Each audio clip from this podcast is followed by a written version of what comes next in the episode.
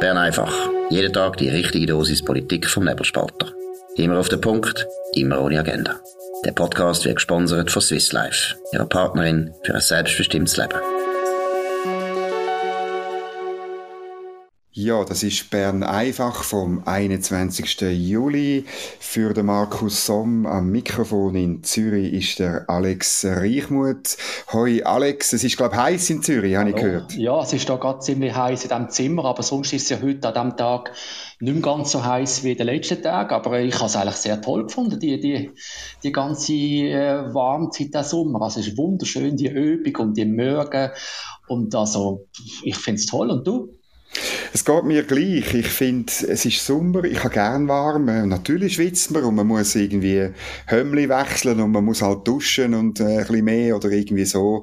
Ähm, und kalt duschen müssen wir ja sowieso bald äh, im Winter, haben wir keinen Strom mehr und darum gewöhnen wir uns doch ein bisschen dran. Also, aber jetzt will ich mit dir schon ein bisschen das noch vertiefen, wie das ist mit dieser Hitzewelle. Ich meine, es ist die Woche ein, zwei Tage wirklich sehr heiß gewesen, mit Temperaturen deutlich über 30 Grad. Ist das wirklich eine Hitzewelle? Ja, ja. Genau. Also, eine Hitzewelle ist, ist schon gewesen. Also, ich meine, das ist klar. Aber wenn ich mich erinnere, also, wo ich klein war, äh, ich kann mich sehr gut erinnern an Hitzesommer 1976. Da bin ich acht Jahre alt gewesen.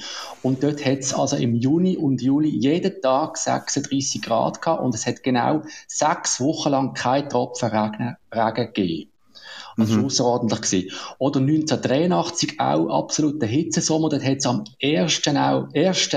Juli 1983 hat es in Basel 39 Grad gehabt. Das ist dort absoluter Temperaturrekord gewesen. Also in meiner Erinnerung hat es solche Hitzesommer schon immer gegeben, aber offenbar gibt es wirklich eine Tendenz auch weltweit zu mehr solchen Hitzesommer, obwohl man zum Beispiel weiß, dass es jetzt gerade in, in Australien extreme Kältewellen gibt mit, mit Minustemperaturen, die es zum Teil noch nie gegeben hat. Also, das ist ja immer die große Schwierigkeit. Ähm, ich kann mich noch erinnern, Hitzesommer 2003 im Übrigen, ist auch gewesen. Aber die Schwierigkeit ist, Wetter und Klima auseinanderzuhalten. Jetzt, man hat schon das Gefühl, es gibt eine Tendenz. Äh, kann man, ist, ist denn, ist es denn klar, dass es den Klimawandel gibt und, und, und, und wie, wie sieht das aus? Also, dass es einen Klimawandel gibt, das ist unbestritten. Also, es ist ja anerkannterweise seit Beginn von der Industrialisierung, also etwa 1850, äh, auf der Erde im Durchschnitt 1,1 Grad wärmer geworden. In der Schweiz sind mhm. sogar 2 Grad, also das ist unbestritten. Und es ist natürlich dann auch nicht erstaunlich, dass es dann auch mehr Hitzewellen gibt und mehr höhere Temperaturen. Das ist dann einfach etwas, was damit zusammenhängt. Also das ist eigentlich nicht zu bestreiten. Es ist natürlich auch eine Frage, hat es denn nicht schon sehr viel früher solche Hitzewellen und, und Warmzeiten auch gegeben? Also es hat ja zum Beispiel die mittelalterliche Warmzeit gegeben, um das Jahr 1000 herum, wo es mehrere Jahrhunderte äh, ja, höchstwahrscheinlich etwa gleich warm war auf auf der Welt wie heute.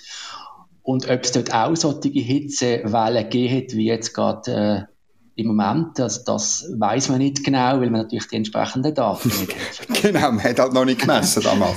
genau. Also das ist, am Schluss ist die Frage, ist das, was wir erleben, eine natürliche Varianz oder eine vom Menschen verursachte ähm, Krise? Könnte man das so also, zusammenfassen? Das ist natürlich äh, ja, die Frage beim ganzen Klimawandel. Also äh, eben, wie gesagt, äh, äh, es, es, ist wärmer geworden und äh, ja, also die Wissenschaft sagt ziemlich übereinstimmend, dass das äh, auf den menschlichen Einfluss zurückzugehen ist.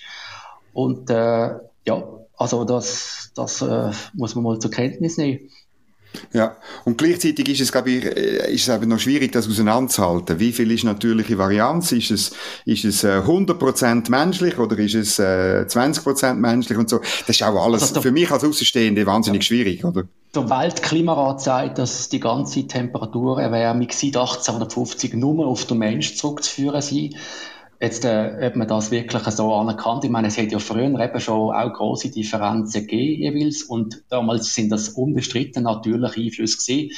Ob jetzt tatsächlich seit 1850 gar keine natürlichen Effekte mehr spielen plötzlich, ja, wer es glaubt. Also man kann zum Beispiel aber sehen, wissen, dass zum Beispiel die Gletscher in den Alpen, die sind in den letzten 10.000 Jahren schon mehrmals kürzer gewesen, als sie heute gewesen sind. Also mhm. offenbar sind mindestens solche Warnzeiten, wie wir sie jetzt erleben, so außergewöhnlich mhm. nicht. nicht. Jetzt heisst es ja immer, oder die, die, die Phänomene werden häufiger und sie werden darum auch, die Schäden werden grösser für Volkswirtschaften. Ähm, was kann man, was kann man da dazu sagen? Also interessant ist zum Beispiel die Frage von der Waldbrand. Also es, es sind ja jetzt im Moment große Brände in, in Frankreich oder auch in mhm. Portugal. Mhm. Und da wird uns jetzt gesagt, ja, das ist halt eben auch der Klimawandel, aber ich habe dazu mal recherchiert, damals bei der Basler Zeitung vor vier Jahren, wo es ja auch ziemlich heiß war. Und ich habe herausgefunden, dass es, dass, äh, dass eigentlich Studien zeigen, dass es in den letzten 20 bis 40 Jahren tendenziell sogar immer weniger Waldbrände geht. Und ganz einfach, weil man einfach die Waldbrände immer besser im Griff hat. Also man, kann, man hat bessere Methoden heute, um sie zu verhindern. Und es gibt also äh, einen langjährigen Trend zu weniger Waldbränden. Also entgegen von dem, was man eigentlich immer gehört. Ich bin auch heute über eine Studie gestoßen vom äh, Roger Pielke, das ist ein Professor für Umweltstudien in Boulder, Colorado, wo sagt, die Schäden in Prozent vom Bruttoinlandprodukt, die sind ganz leicht rückläufig sogar. Was haltest du von dieser Berechnungsmethode? Ja, also das finde ich sehr, sehr eine interessante Berechnung. Also, weil dort wird, ich meine, es ist ja so, dass, dass, dass die Wert, äh, und, und, also die Häuser und, und, und, und Wertgegenstände, die die Menschen besitzen, natürlich immer viel mehr werden. Und darum äh, gibt es natürlich tendenziell auch mehr Möglichkeiten, Schäden zu erleiden. Aber eben der Roger Pilke hat das äh, jetzt einmal äh, Schäden in, in in, in Relation gesetzt zum, äh, zu, zu, zum BIP, also zum, zum, zum Wirtschaftswachstum, ist dann zum Schluss gekommen, dass es sogar äh, eine leicht abnehmende Tendenz gibt, äh, dass es immer weniger tendenziell immer weniger Schäden gibt. Und das ist doch bemerkenswert, also trotz Klimawandel. Also offenbar ist einfach äh, die Vorsorge der Menschen, sich zu schützen. Also es gibt ja auch immer weniger Menschen, die ums Leben kommen bei Naturkatastrophen. Offenbar ist dort einfach die Fähigkeit, sich zu schützen, viel grösser geworden in den letzten Jahren paar Jahrzehnte. Ja, also ich glaube, tendenziell, oder sind wir, wir, wir, wir tun uns als, als, sagen wir, als Spezies, passen wir uns letztlich auch im Klimawandel an. Also, das haben wir immer gemacht. Sonst werden wir nämlich, wären wir nämlich verschwunden von dem Planet, oder irgendwie. Und vielleicht wird das unterschätzt, habe ich manchmal das Gefühl, unsere Fähigkeit, uns anzupassen. Ja, und ich meine, ich, ich überlege mir auch schon seit langer Zeit, es wird immer geheißen, auch der Klimawandel sei für die Schweiz schlimm, aber ich, ich stelle mir immer ein bisschen die Frage, was ist denn wirklich äh, so schlimm, mindestens wenn man es jetzt für die Schweiz anschaut. Also ich meine, klar, es, es gibt mehr Hitzewellen, aber man weiß zum Beispiel, dass dass äh, viel mehr Leute wegen Kälte sterben als wegen Hitze. Also wenn es tendenziell wärmer wird, ist das eigentlich, was potenzielle Todesopfer angeht, sogar wahrscheinlich sogar positiv. Und dann hört man natürlich, dass, dass, dass der Permafrost auftaut, aber äh, oder vielleicht eben Gletscherschmelzen, aber ich meine, Gletscherschmelzen, okay, gut, ja, das ist vielleicht etwas, was man mag bedauern, dass die weggehen, aber es gibt ja auch ganz viele Gebiete in den Bergen, die heute, heute schon äh, gletscherfrei sind. Und die sind nicht unbedingt, ist das, das sind wunderschöne Gegenden. Also mir fehlt einfach das ein bisschen das Entsetzen über, über den Klimawandel, was jetzt mindestens die Schweiz angeht. Ja, ich habe ein bisschen den, den Eindruck, dass man, man ist vielleicht einfach ein bisschen konservativ, man will, dass alles so bleibt, wie es ist, aber die Natur ist halt nicht so. Sie wandelt sich und gleichzeitig natürlich muss man sich vorbereiten darauf und, und adaptieren und es gibt sicher auch Anpassungskosten, aber, aber irgendwo durch, äh, mir fehlt auch ein bisschen die Panik, ähm, wo, wo man jetzt können lesen mit 40 Grad, mit äh, Katastrophen, Hammerhitze hat der Blick titelt. Das ist natürlich, sind verrückte Wörter, die jetzt da auspackt werden. Also man weiß zum Beispiel in den USA, dort sind die, die meisten äh, Hitzeröcke oder die meisten Bundesstaaten, die stammen noch aus den 1930er Jahren. Da hat es die sogenannte Dust Bowl gegeben, also äh, ein Jahrzehnt, mit, wo es dann so, so Staubstürme gegeben hat und, und also das, das ist immer noch für viele Bundesstaaten die, die höchsten Temperaturen, wo, wo dort jeweils äh, jemals registriert worden sind. Ja, also von dem her, äh, es ist alles ein bisschen relativ und Hitzewellen hat es auch früher noch schon gegeben. Jetzt gehen wir zu einem zusammenhängenden Thema, aber ein bisschen anderes Thema. Heute hat die SVP äh, informiert über die Maßnahmen, die sie vorschlagen, äh, zur in Sachen Energiekrise. Ähm, sie, haben, äh, sie fordern 20 Milliarden Franken für eine sichere, kostengünstige und unabhängige Energieversorgung, den Weiterbetrieb von der bestehenden Atomkraftwerke, Aufhebung vom Technologieverbot äh, im Energiegesetz und ähm, man soll CO2-Reduktionsziel aufschieben zugunsten eben von mehr äh, inländischer Produktion.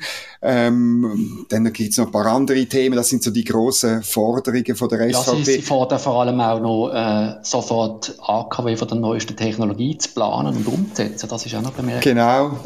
Genau, und, und äh, dann Gaslager, oder? Gaslager bauen und Verbandsbeschwerderecht bei der Wasserkraft sistieren mindestens, damit man die, äh, die mindestens irgendwelche neuen äh, Speicherseen jetzt kann bauen oder, oder irgendwelche Mauern kann erhöhen, dass das schneller geht. Hm. Was haltest du so von diesen Forderungen? Was, du bist unser Energiespezialist. Ja, also die SVP hat ja da auch äh, davon geredet, dass jetzt da die Linken und Grünen bewusst einen Energielockdown würden ja, genau. herbeiführen, um die Bevölkerung äh, umzuerziehen, dass, dass die da jetzt irgendwie eine grüne Lebensweise äh, aufoktroyiert bekommt, dass irgendwie nur noch vegan essen und nicht mehr fliegen und so. Von einem Keimplan hat die SVP sogar geredet. Also das finde ich schon ein bisschen, weiß nicht, ein bisschen überzogen. Also gerade so, äh, aber ich glaube mehr, dass es, dass es mal, dass man halt einfach de, da jetzt die letzten Jahre naiv glaubt hat, dass, dass die erneuerbaren äh, Energiequellen das wirklich bringen und dass man das, das auch allenfalls mit, mit Import kann lösen. Und jetzt zeigt sich halt, äh, dass, dass das nicht so ist. Und jetzt, sieht man, man hat sich vom Ausland abhängig gemacht. Bei der bei der Stromversorgung, beim Gas ist das ja sowieso. Und jetzt kommt man ein bisschen auf die Welt, weil sich natürlich jetzt äh, die, die, ja, die Sachen relativ schnell entwickeln. Aber dass jetzt das gerade ein Keimplan war, also ich glaube, so keim ist es nicht. Das ist ja eigentlich seit vielen Jahren auch denen, die kritisch anschauen, bewusst, dass da etwas schief läuft. Mhm. Also das sehe ich auch, der, der Titel von der Medienmitteilung, wir sie unten verlinken, das ist sehr ähm, äh, überzogen und auch, es, es, es gibt keinen Keimplan von Linken und Grünen und ich finde es ich find's halt einfach ein bisschen schade, weil die Forderungen an sich finde ich nicht schlecht. Wir haben äh, verschiedentlich, insbesondere du, schon darüber geschrieben, was es würde bedeuten und, und wie wichtig das es wäre, dass man die AKW eben würde, äh, länger betreiben, über 2035 raus zum Beispiel Beispiel. Wir haben, wir haben vieles von dem haben wir auch schon beleuchtet, ähm, aber äh, ja, das, das Blöde ist dann, wenn man so einen Titel macht, dann kommt man gar nicht zu den vernünftigen Forderungen beim Lesen, oder? Ja. Also eben, ich meine, die, die zentrale Forderung, nämlich, dass man jetzt AKW von der, sicher von der neuesten Technologie jetzt plant und umsetzt, das, das finde ich absolut wichtig, weil es wird jetzt immer gesagt, im Moment, ja, es ist jetzt natürlich spät für Kernenergie, das denkt nicht mehr. Stimmt natürlich, für jetzt ist das viel spät, aber man hat eben in den 90er Jahren und eben auch später das verpasst, die, die, die Energieinfrastruktur von der Schweiz angemessen auszubauen. Und jetzt dann muss man einfach sehen, dass etwa in 20 Jahren spätestens dann halt dann die bestehenden AKW dann doch vom Netz gehen. Und man muss jetzt anfangen zu planen und jetzt überlegen, was denn ist. Und von dem her ist die Forderung natürlich wichtig. Mhm. Und aber für kurzfristig und mittelfristig ist ja das eben, du hast es selber gesagt, lange das nicht. Und, und, äh, und man hat lange von Gaskraftwerken geredet oder sogenannte, oder Wärmekraftkoppelungsanlagen sind sogar in der Botschaft zur Energiestrategie erwähnt. Man hat das einfach nie, man hat das nie angefangen mit Planen und Umsetzen, oder? Ähm, äh, aber das ist jetzt, weil wir kein Gas überkommen, also obwohl der Herr Putin hat heute den Gashahn wieder genau. aufgemacht. Putin aber, äh, sagen, ja, weil also das Gas äh, genau. über die Nord Stream 1 kommt wieder mindestens 40 Prozent, so viel wie vor dieser, vor dieser zehntägigen Wartungsfrist.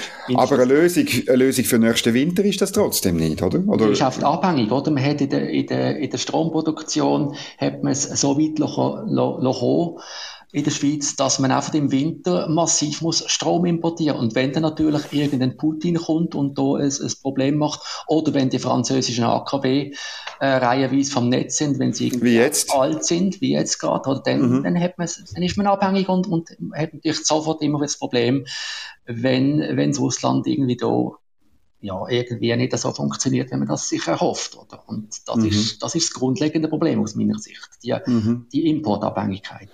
Jetzt Linksgrün sagt natürlich, ja, ähm, wir sehen das Problem und die Lösung ist einfach noch viel mehr Solarzellen bauen. Ich habe eine Zahl im Kopf aus dem Interview, wo du mit dem Jürgen Grossen gemacht hast, von irgendwie 350 oder 400 Quadratkilometer.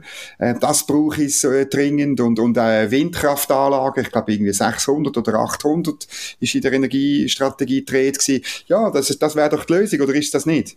Genau, und die Linken, die sagen jetzt auch natürlich, dass die Bürgerlichen sogar die Schuld zeigen genau. äh, an dieser, Schuld, äh, dieser Stromkrise, weil sie, weil sie eben irgendwie bremst haben bei der, bei der Windkraft und bei der Solarkraft. Aber ich meine, man muss sehen, Deutschland hat ja in den letzten 20 Jahren etwa eine halbe Billion Euro ausgegeben, investiert in die Energiewende. Die haben fast 30.000 Windräder im Land stehen und haben auch zwei Millionen Solaranlagen. Und trotzdem, sie haben jetzt ein Riesenproblem, wenn der Putin eben das Gas abstellt. Genauso will sie das Gas eben brauchen, um, äh, um eben dann noch Strom zu haben und Strom und Gas zu haben, wenn eben, wenn eben Sonne und, und, und Wind nicht liefern. Also das Problem bleibt bestehen. Also mit Sonne und Wind allein kann man einfach keine sichere Stromversorgung garantieren. Mhm, mh.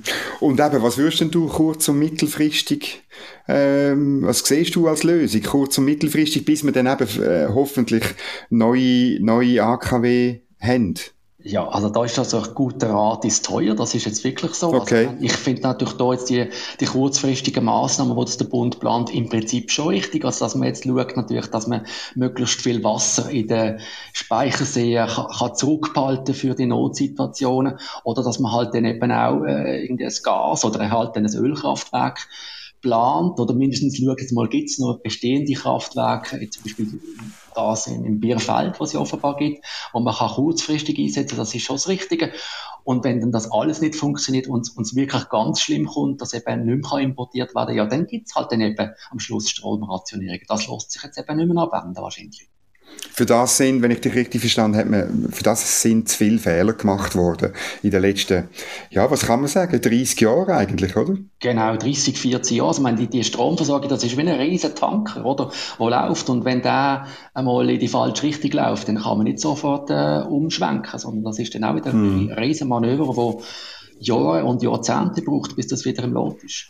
Du hast gesagt, der Weiterbetrieb von der Atomkraftwerke ist wichtig, also dass man die so lange wie möglich sicher kann betreiben. Ich bin heute auch noch über eine Meldung gestolpert in der Aargauer Zeitung.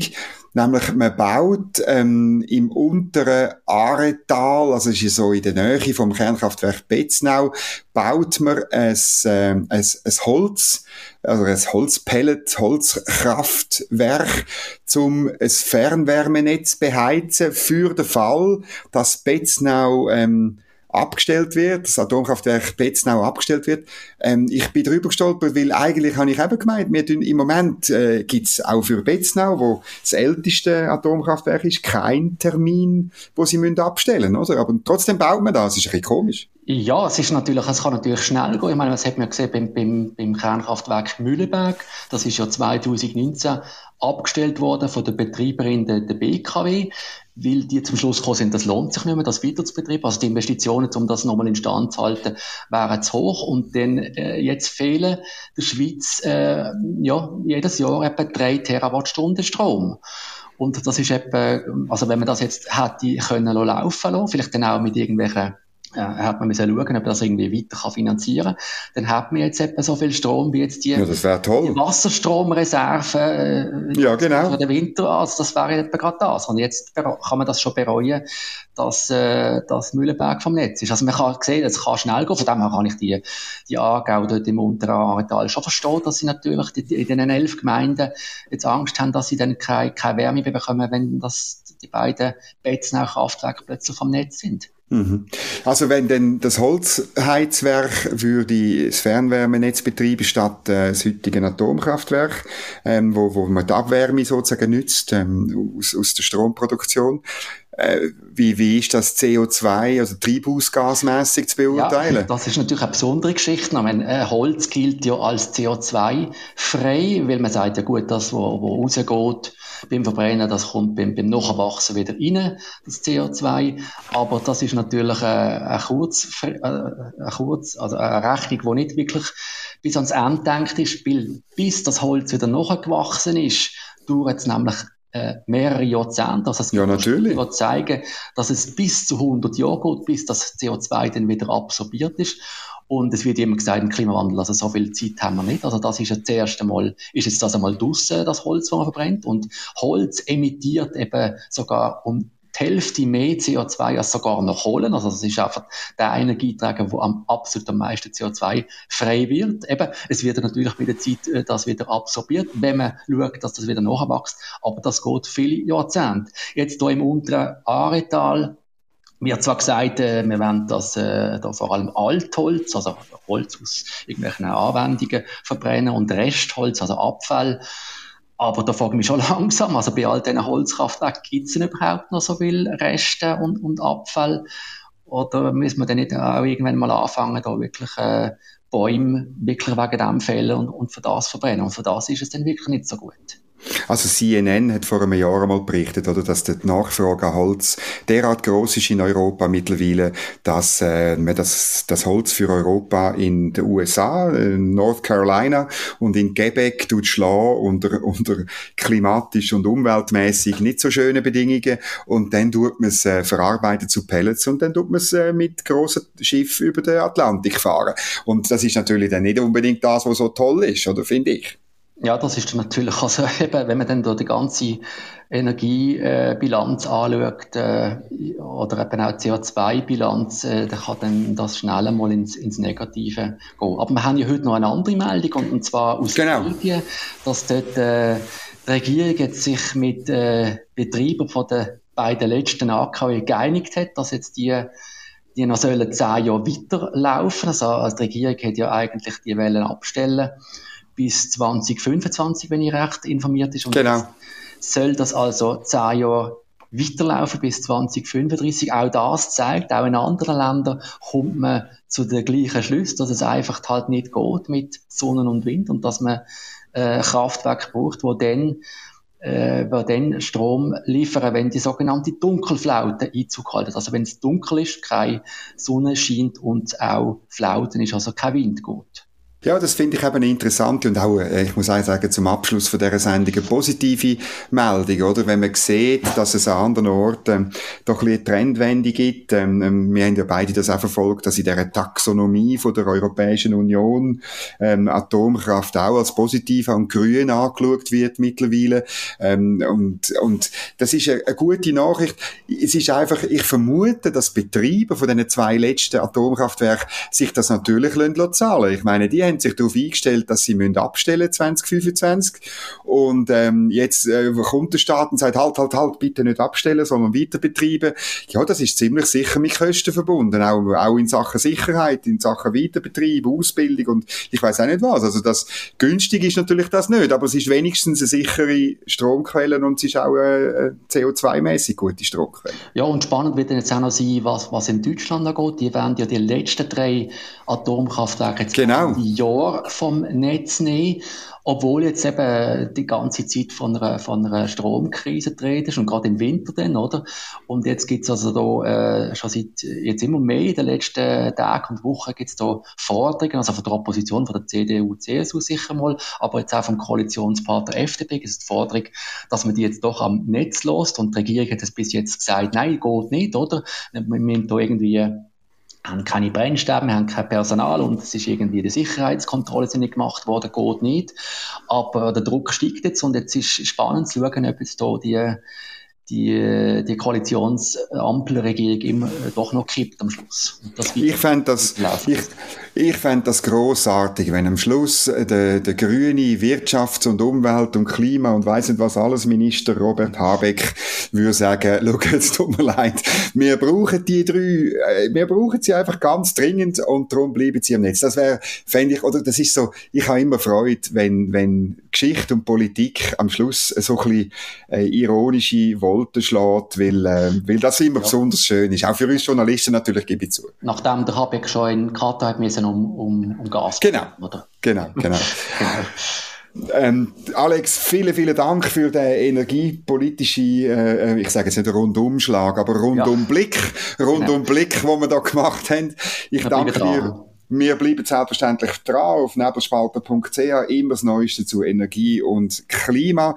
Und äh, euch allen danke vielmals fürs Zuhören. Man kann uns abonnieren auf nebelspalter.ch, man kann dort auf Podcast kommen und dann oben auf Folgen drücken. Oder natürlich auf Spotify und auf Apple Podcast und auf allen anderen Portalen, wo man uns findet, kann man uns abonnieren, uns bewerten mit möglichst vielen Sternen. Wir ähm, äh, machen selbstverständlich weiter wir haben keine Sommerpause. Bern einfach hört man wieder morgen um die gleiche Zeit. Ich wünsche allen einen schönen sommerlichen Abend. Geniessen das warme Wetter, trotz Hitzewellen. Trinken ein bisschen etwas und dann kommt das schon gut. Das war Bern einfach. Immer auf den Punkt, immer ohne Agenda. Gesponsert von Swiss Life, ihrer Partnerin für ein selbstbestimmtes Leben.